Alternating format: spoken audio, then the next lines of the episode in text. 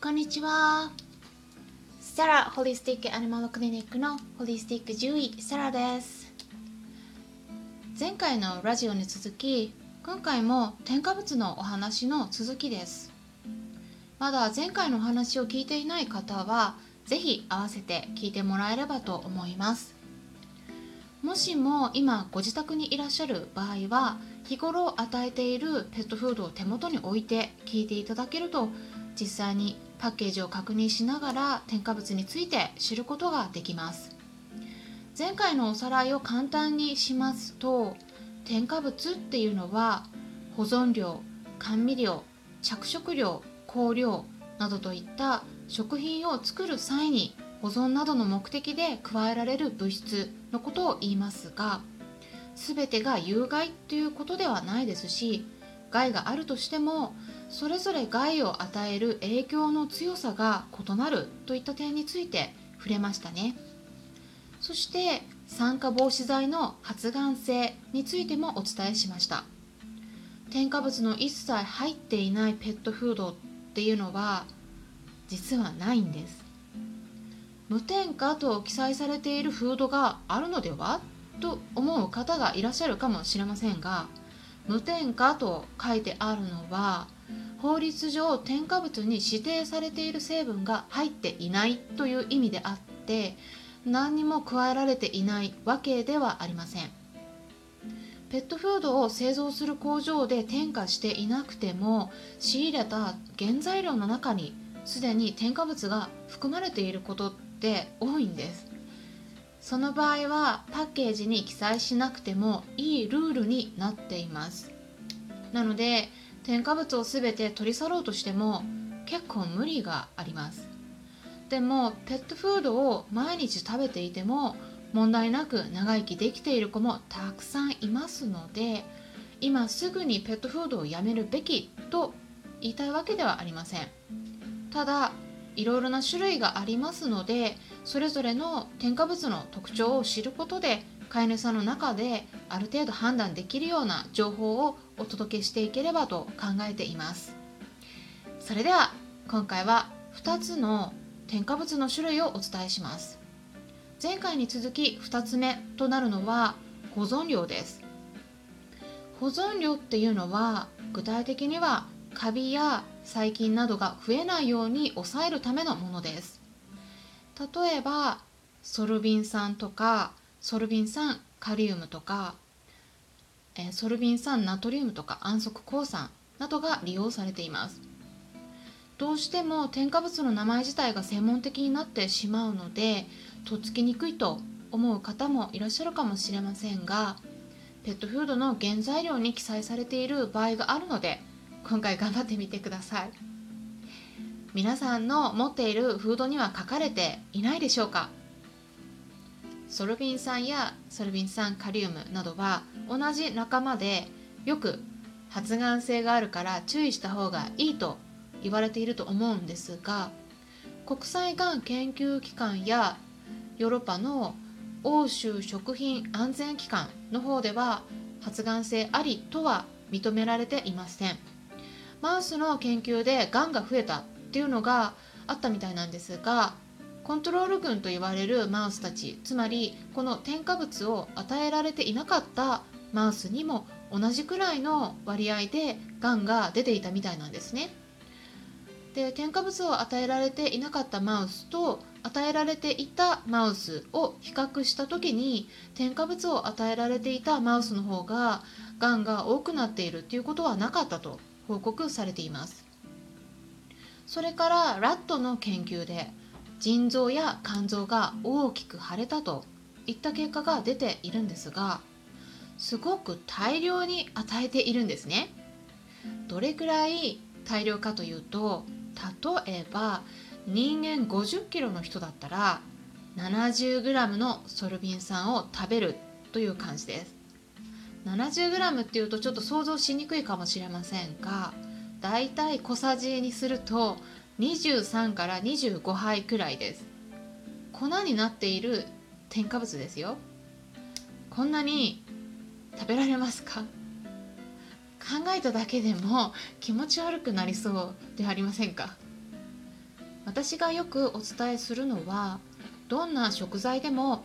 大量になれば体に害を及ぼすことがあるけれども少量だったら害にならない物質っていうのは身近なものでも結構あるということです。例えば私たちは料理によく醤油や塩を使うと思うんですが醤油や塩を多く取りすぎると害になりますよね。大量に醤油を飲んだり塩を食べたりすると体の中のナトリウムが異常に増えすぎてしまって脳がおかしくなってしまうんです。でも皆さんそんな体験をしたことはありますか？多分ないですよね。なぜなら量の加減を知っているからです。添加物もそれと同じで OK かどうかっていうのは添加物の種類にもよるのとどれくらいの量を取っていくかによると思います。ただし安息鉱酸っていうのはちょっと違います。安息鉱酸や安息鉱酸ナトリウム自体の発がん性は国際がん研究機関や欧州食品安全機関などで認められていないんですがこれがアスコルビン酸とも呼ばれるビタミン C と一緒になってしまったり光や熱にさらされると変化してベンゼンと呼ばれるタバコと同じグループグループ1に入るトップクラスな発がん物質ができてしまうということで一部の人たちからは心配されています。ちょっと難しい言葉がいろいろ出てきてしまっていると思いますが添加物に関してはどうしてもそれぞれ名前を出すのに名前自体が科学的な用語になってしまっています。あともう少しで終わりますので最後まで頑張ってお付き合いいただければと思います。最後3つ目。着色料。まず着色料は必要ないと思うんですね。ワンちゃん猫ちゃんフェレットさんなどの動物は食べ物を食べるかどうかっていうのを色で判断していません。皆さんもご存知の通り彼らの色を識別する能力はとっても低いんです。ですから色付けする必要ってあるんでしょうか？なぜ色付けしているのか言いますと飼い主さん受けが良くなるからです。そのフードを食べる動物たちのためではありません。フードを買ってお金を払うのは飼い主さんなのでなんとなく美味しそうに見えて買ってくれるからなんですよねペットフードを選ぶ時何を一番の目的にしているか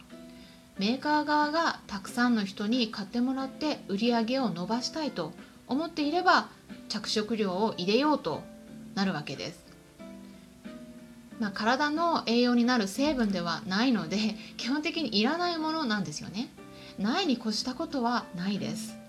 その中でも赤色102号や黄色4号黄色5号などの人工着色料特にタール色素と呼ばれるものは行動が過剰に反応してしまう。いわゆる多動症とか多動性障害 ADHD と呼ばれる症状に関連しているという研究結果がイギリスの大学から出ていてイギリスの食品基準庁は子どもにそういった影響が出る可能性があると警告しています。これに関しては安息抗酸ナトリウムも同じような反応が出るといった報告もあります。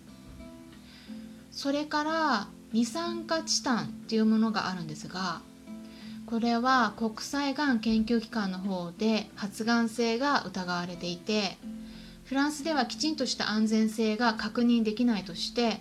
今年から禁止になっていてヨーロッパの他の国でも禁止にするかどうか検討されています。こういうふうに今までは禁止されていなかったものも見直しされることで禁止されるっていう流れがあったりしますので今大丈夫でも今後出てくるデータによっては変わる可能性があるということなんです。なので添加物はできるだけ控えていった方がいいと私は考えています。でもあれもダメこれもダメになってしまうと食べられるフードがなくなってしまいますしチェックばかりしていると疲れてしまう方もいらっしゃると思います。まあ、添加物といっても様々ですので皆さんの中である程度許容できる添加物とこれは絶対にやめといた方がいいというのを分けて考えておくと楽になるのではないかなと思います。今回の内容がペットフード選びの参考になれば嬉しいです。何かありましたらお気軽にコメントいただいて構いませんそれではまたお会いしましょうホリスティック獣医セラでした。